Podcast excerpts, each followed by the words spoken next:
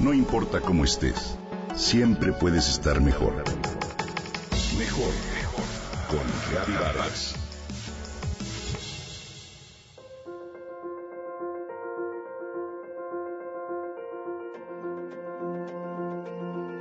Espejo, espejo mágico, dime una cosa. ¿Quién es en este reino la mujer más hermosa? ¿Recuerdas esta frase? Claro, es el conjuro de la madrastra de Blancanieves para preguntarle a su espejo mágico si alguna mujer había logrado opacar su belleza. El espejo de ese cuento es uno de los más célebres de la literatura y es un símbolo de egoísmo y vanidad. Estoy segura de que conoces bien la trama.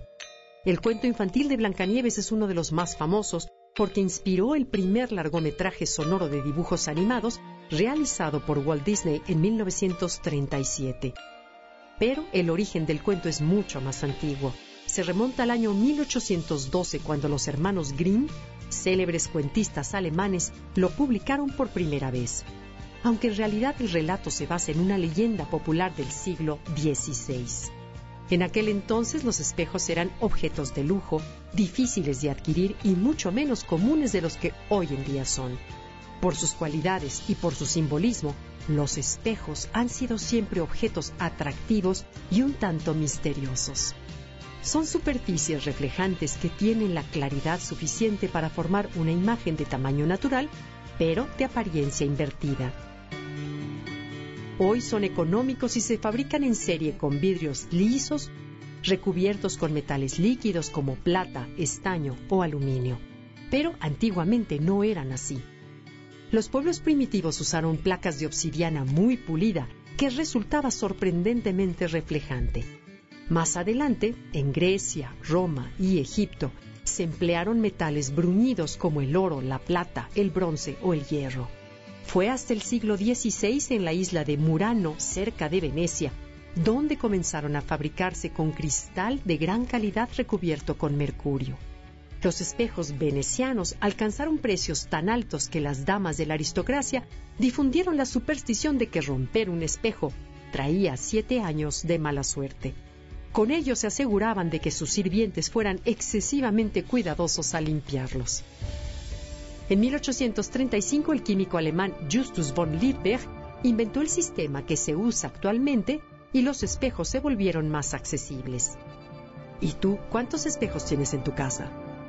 Hoy no nos imaginamos la vida sin ellos. Los llevamos en la bolsa, los encontramos en los muros de las oficinas, en las tiendas, en los supermercados y hasta en los elevadores. Cuando estamos frente a ellos es muy difícil reprimir el impulso de voltear a vernos y revisar nuestro aspecto. Pero, ¿qué es lo que vemos cuando nos miramos en el espejo? La sociedad actual, obsesionada con la imagen y con los estereotipos de belleza, ha llegado a convertir a los espejos en los vigilantes más severos y en verdugos de nuestra autoestima. Nos comparamos con imágenes publicitarias y dejamos de apreciar nuestras cualidades. ¿Qué cara traigo? ¿Qué ojeras? Ah, me sobran kilos. Qué mal se me ve este pantalón y demás. ¿Eso es lo que te dices cuando estás frente al espejo?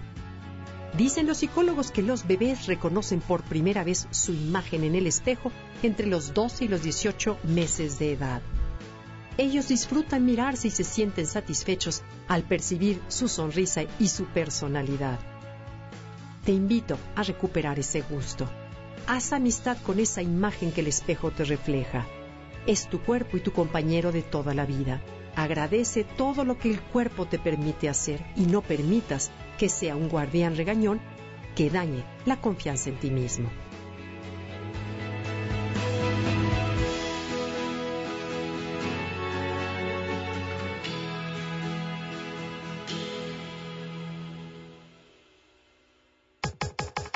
Comenta y comparte a través de Twitter. Gaby-Vargas. No importa cómo estés, siempre puedes estar mejor. Mejor, mejor. Con Gaby Vargas.